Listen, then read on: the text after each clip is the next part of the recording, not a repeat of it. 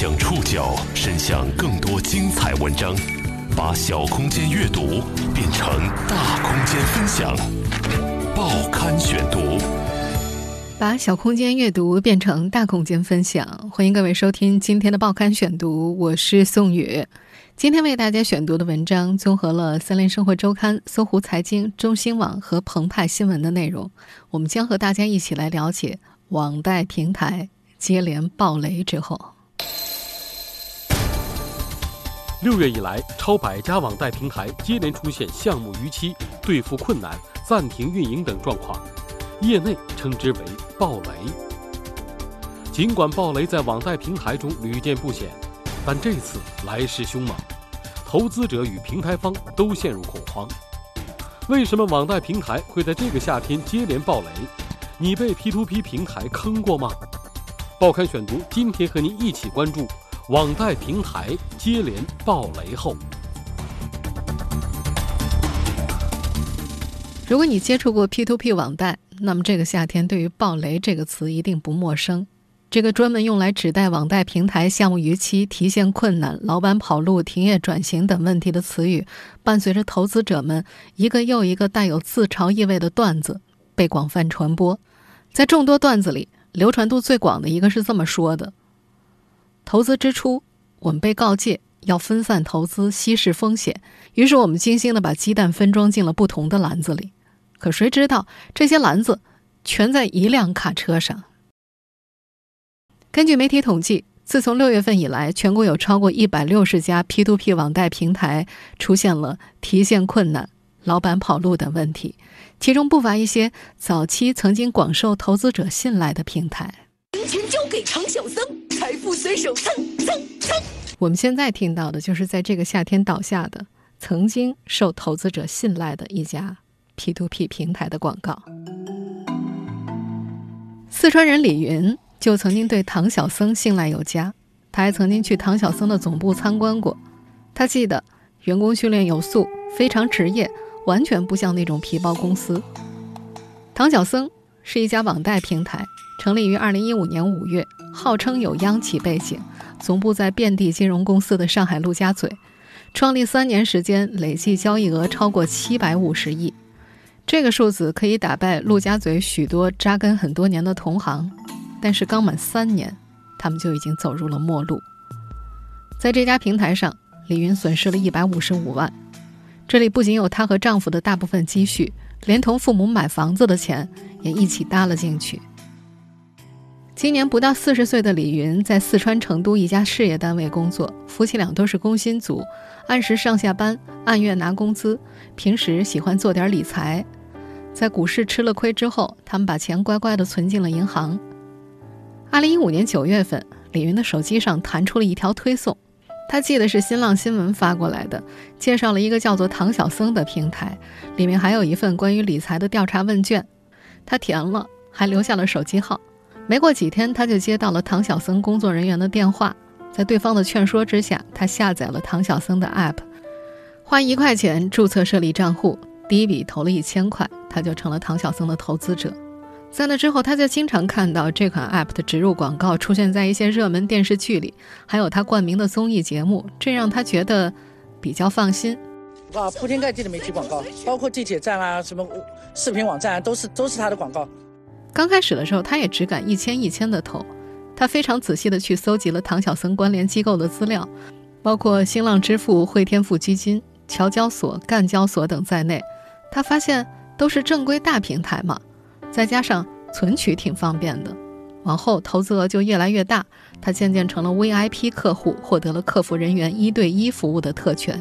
在微信上，客服曾向他发过邀请，请他去公司总部参观，他一直没去。到了去年暑假，他带着孩子去上海迪士尼乐园玩，拍了照片发在朋友圈里，客服看到之后再次发出邀请，他便去了。如今回忆起自己去年参观的种种见闻，李云仍然找不到任何不对劲儿的地方。他记得，唐小僧的总部在上海陆家嘴的一栋高楼里，他还特意留意过，大楼里许多楼层驻扎的都是金融机构，电梯里也放着这家公司的广告。带他们参观的是专门的接待人员，西装革履，热情洋溢。大办公区有几十个标准化的格子间，整洁又干净，很多员工在工位上忙碌着。让他印象深刻的是荣誉室，墙上挂满了奖状、公司高管和政府高官的合影，还有专家视察的照片，还陈列着许多奖杯呢，透明的、三角的、几星的。参观的时候，他还遇到其他投资人和借款机构在洽谈业务，这一切都增加了他对这款 App 的信任。再后来，他的父母退休，想搬到成都，要住的离唯一的女儿近一些。老两口在国防三线工作了一辈子，一直住在山区。这次下了大决心，取出积蓄和住房公积金，凑了一百多万，打算在李云住的小区旁边买一套房子。但房子还没买呢，就碰上了成都限购新政的出台。户口迁入未满两年的老两口被卡在了政策门槛之外，买房的事儿只能够搁置下来。这笔钱放在银行里也不保险，三天两头有各种卖保险和卖保健品的给父母上门推销。李云怕父母受骗，干脆自己来帮他们打理。这笔钱也被他放到了唐小僧的平台上，他说自己想先暂时放在上面滚动一下，等到父母有购房资格之后再把钱取出来买房子。但是他没想到，钱放上去没多久，平台就爆雷了。二零一八年六月十七号，唐晓僧母公司资邦金服因涉嫌非法吸收公众存款罪被上海警方查封。这时候，李云还沉浸在端午假期之中，听到消息之后，他彻底懵了。当时的时候，我真的人都晕倒了，真的人都晕倒了。平地一声雷轰天雷啊，那真的是大事情啊！因为这么大一个平台，呃，广告，而且做了这么久，广告又这么大，宣传这么力度这么大。他还获了这么多国家认可的什么奖项啊？这种颁奖，是不是完全是一家有有资质的公司？那为什么突然间就产生问题了？人傻钱多，贪图高利息，活该被骗。多家网贷平台陆续爆雷后的种种评论，让不少投资者难以承受。李云就是其中之一。他觉得自己并没有贪图高利息，他不明白怎么就会出问题呢？报刊选读继续播出：网贷平台接连爆雷后，时至今日，李云一直保存着自己当初的电子合同、银行流水明细、项目标的介绍。他说：“这些在普通老百姓看来再正规不过了。”唐小僧此前对外宣称自己是 P2F 平台，并不是 P2P 平台。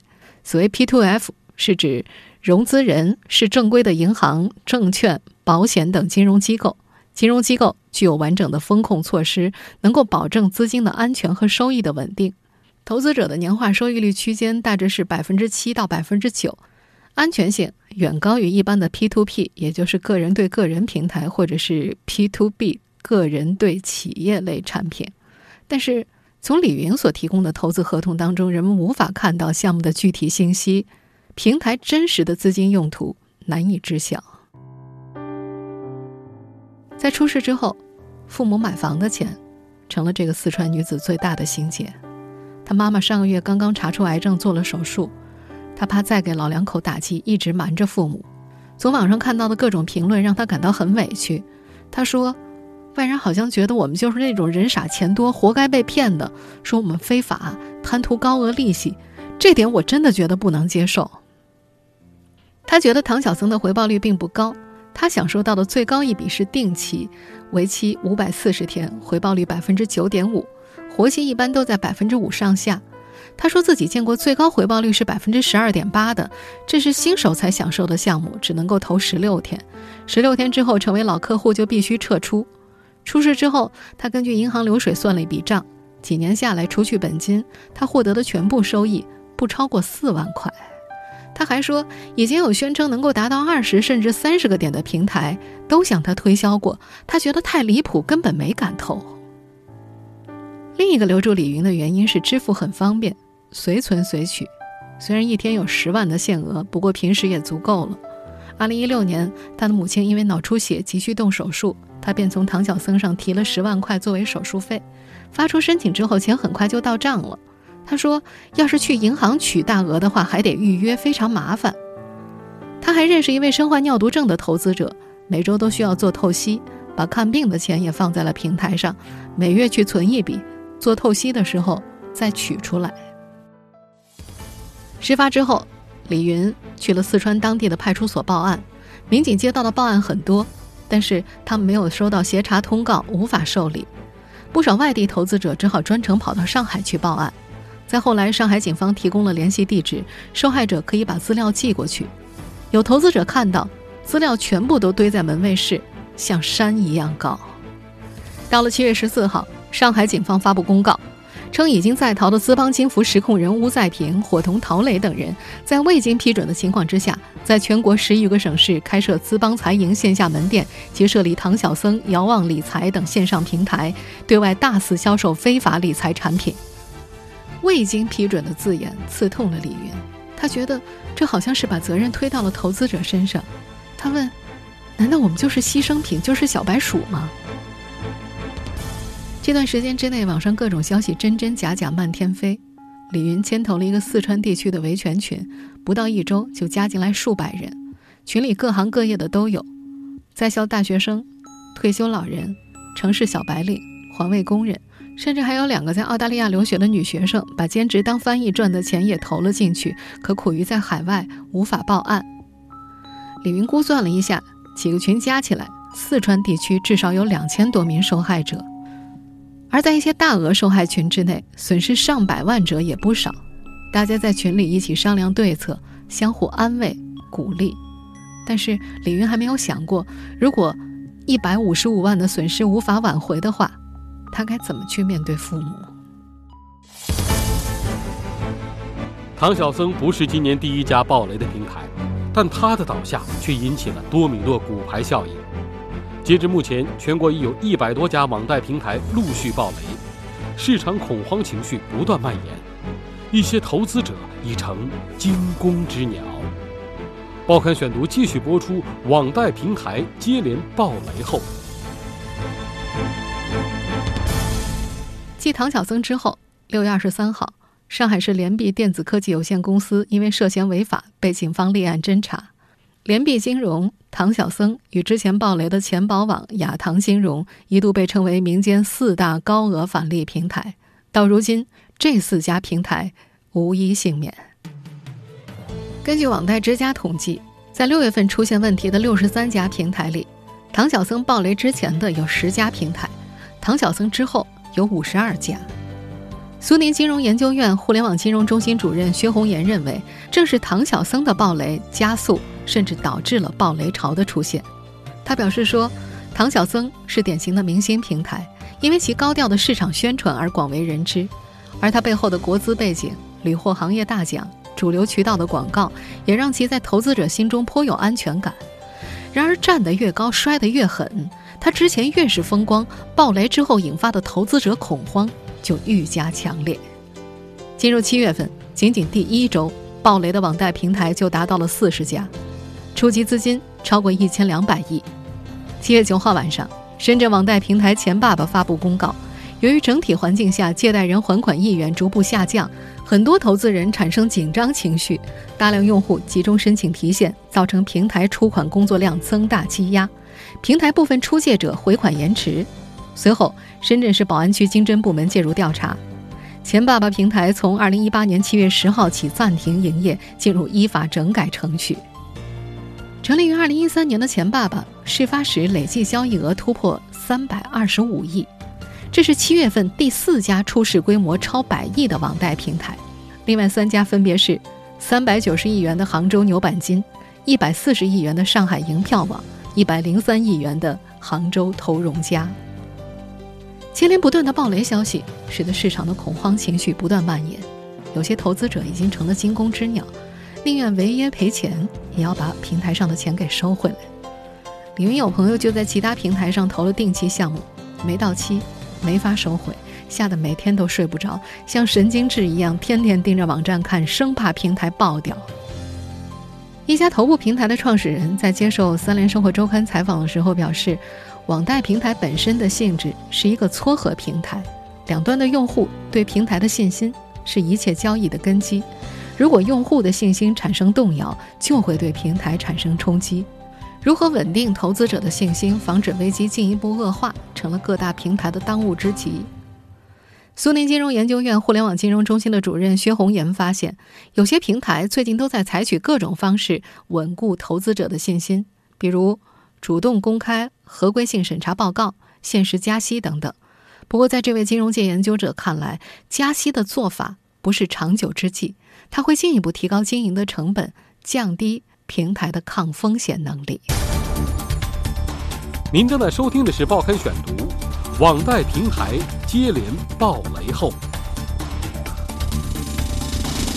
在关注这个夏天 P2P 平台为何频繁爆雷之时，我们也要分出一点时间来了解一下到底什么是 P2P。这是一个英文缩写，意思就是个人对个人，又称点对点网络借款。P2P 网贷平台在诞生之初呢，被视为互联网时代一大金融创新，是互联网和民间借贷结合的产物。网贷平台利用互联网技术，把小额资金聚集起来，借贷给有资金需求的人群，可以极大的提高社会融资效率，特别是满足一些小微企业的融资需求。其发展得到了监管部门的默许。二零零七年，中国第一家 P2P 网贷平台拍拍贷成立，此后就开始陆续有试水者进入。从二零一三年开始呢，网贷平台迎来了爆发，一年之内数量超过千家。到了二零一五年年底，是达到了两千五百多家的峰值，但是就在这个时候，雷也一个一个埋下了。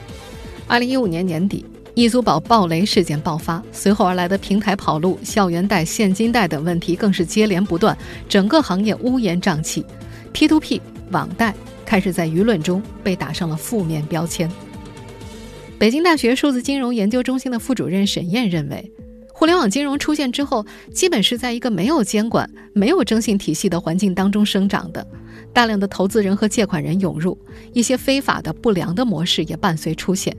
目前网贷平台的经营模式五花八门，令人眼花缭乱。有线上的和线下的，有些是债权转让，有些是担保抵押，还有个人对企业、个人对金融等各种各样的模式。投资者和资本。在其中寻到了巨大的灰色地带，疯狂扩张。等到骗局无法继续，就卷款跑路。另外，大量资产不良、风控能力低的平台，在投资者的恐慌和挤兑面前没有招架之力。沈雷表示说，此次暴雷很多平台就是自身经营模式有问题，扛不住风险，市场情绪一有变动，平台难以获得后续资金，导致出现暴雷，甚至是连环雷。在接受澎湃新闻采访的时候，复旦大学管理学院会计学系教授、EMB 授课教师李若山认为，P2P 本来是一个不应该存在的行业。他认为，金融是一个特殊行业，需要严监管，比如巴塞尔协议对银行的准备金、流动性和资本充足率都有严格的约定，不允许资金错配。而很长时间之内，P2P 行业是处于监管真空当中的，很多 P2P 宣传的用大数据。云计算做风控是金融科技企业，然而实际上他们毫无风控措施，在风险面前是不堪一击。在李若山看来，金融的本质是杠杆、信用和风险，而信用这一点，P2P 网贷无法实现。李若山说，P2P 网贷是缺乏信用基础的，最直接的就是通过网络看不见摸不着。怎么了解贷款人的资信状况呢？怎么在借款人和投资人之间建立信用呢？投资者往往关注的是利息，而不是借款项目的真实性。除了信用无法建立之外，李若山认为，有些 P2P 企业不按照国家规定，总搞资金池、打擦边球，成为游离于监管之外的影子银行，所以就成为了暗藏风险的法外之地。但是反过来说，如若按照银保监会的要求，P2P 公司。完全做成信息中介而非信用中介的模式，不对老百姓兜底兑付，那么 P2P 理财根本就无人问津，老百姓还是会选择正规金融机构投资。这个夏天，网贷平台为何频频爆雷？业内金融专家如何看待这个夏天 P2P 平台哀鸿一片？报刊选读继续播出，网贷平台接连爆雷后。实际上，从二零一六年开始，对于网贷行业的监管就已经在收紧。二零一六年八月份，《网络贷款信息中介机构业务活动管理暂行办法》正式出台，此后各类监管文件陆续下发，市场进入了强监管时代。截止到二零一七年十二月底，正常营业的网贷平台数量是一千九百三十一家，比二零一六年减少了五百一十七家。行业似乎已经从那时开始进入了逐步淘汰的进程。到了二零一七年年底。监管部门发布了关于做好 P2P 网贷借贷风险专项整治整改验收工作的通知，要求各地的监管机构最迟应该在2018年6月底之前完成关于辖内网贷平台的备案工作。之后出台的管理细则也表示，违规网贷业务如果不能够在这一时间节点前全部清零，则不予备案。成功备案就意味着平台合规身份的获得，对于市场投资者和借款人来说都是一剂强心针。然而，今年四月备案延期的消息传出后，被监管部门证实可能将会延期一年。备案大限来临之时，暴雷潮袭来，打得人们措手不及。苏宁金融研究院互联网金融中心主任薛红岩分析说，在四月份公布延期消息的时候，监管部门对主流平台进行了几轮摸底，应该是确实发现资产质量不太乐观。潜在的风险隐患比较大，所以才决定延期的。而这和整个社会的融资情况有关。有数据显示，2018年1月到5月，社会融资规模同比下降了1.47万亿元，降幅百分之15.63%。数据的另一面是有很多僵尸类企业、调控类行业企业失去了续命的资金，开始陆续违约了。在备案延期之后，市场的不确定因素也再次增加。而恐慌情绪的蔓延，究其根本，正是缺乏对行业发展的信心。作为业内人士，薛红岩撰文指出，在金融行业，合规经营于平台是枷锁，也是安全锁。在当前的行业洗牌期，合规的身份更是抵御风险的压舱石。另外一个原因是在网贷行业发展的过程当中，形成了根深蒂固的刚兑文化。刚兑就是刚性兑付的意思。徐红岩表示说，投资者实际上是把网贷平台当做一个类银行机构或者类金融机构来对待，所以乐意把钱投进来。而平台也认为自己要对投资者有一个基本的刚兑，出现逾期的时候由平台出面兜底。损失了一百五十五万的李小云就表示，唐小僧当初是向自己宣称能够保本金的，所以他才敢放心投。如果有损失本金的风险的话，那还不如去股市呢。刚兑的承诺是网贷平台吸引投资者的法宝，也是投资者信任平台的基础。但事实上，这一承诺往往是空中楼阁。平台的风险一旦累积到了一定的程度，资金断裂，出现大规模逾期的情况，根本就无力回天，所有的投资者都会受损。在去年出台的整改验收办法当中，监管部门就明确禁止了行业盛行的风险备付金制度，意在打破刚兑。北京大学数字金融研究中心副主任沈燕介绍，风险备付金的模式是平台把一部分钱放在银行或者第三方机构，当做备用资金，但是这备用资金是很难监管的，本质上还是由平台自担风险，违背了去杠兑的监管方向。办法出台之后，人人贷、搜易贷、宜人贷等头部网贷平台纷纷宣布取消了风险备付金制度。这也第一次让这些网贷平台的用户们开始正视“投资有风险”这几个字。在不少业内人士看来，此次暴雷潮可谓是 P2P 行业的第二轮洗牌。政策上，以 P2P 为代表的互联网金融必将迎来重大变革，这是行业发展至此的。必然过程，虽然对投资者来说这很残忍，也没有人愿意看到有这么多的问题平台。但就像投资人、财经专栏作家齐俊杰所说的那样，一场高息理财的盛宴已经到了该曲终人散的时候了。而经过淘汰之后，活下来的平台会有这样几个条件：一是体量大，第二是风控能力强。第三也是最重要的，它应该是服务于实体经济的。但作为金融专家的沈燕也提出，发展至今，不能够否认 P to P 的普惠价值，特别是当前小微企业融资难、融资贵的问题难以解决的时候，网贷平台也提供了一条重要的渠道。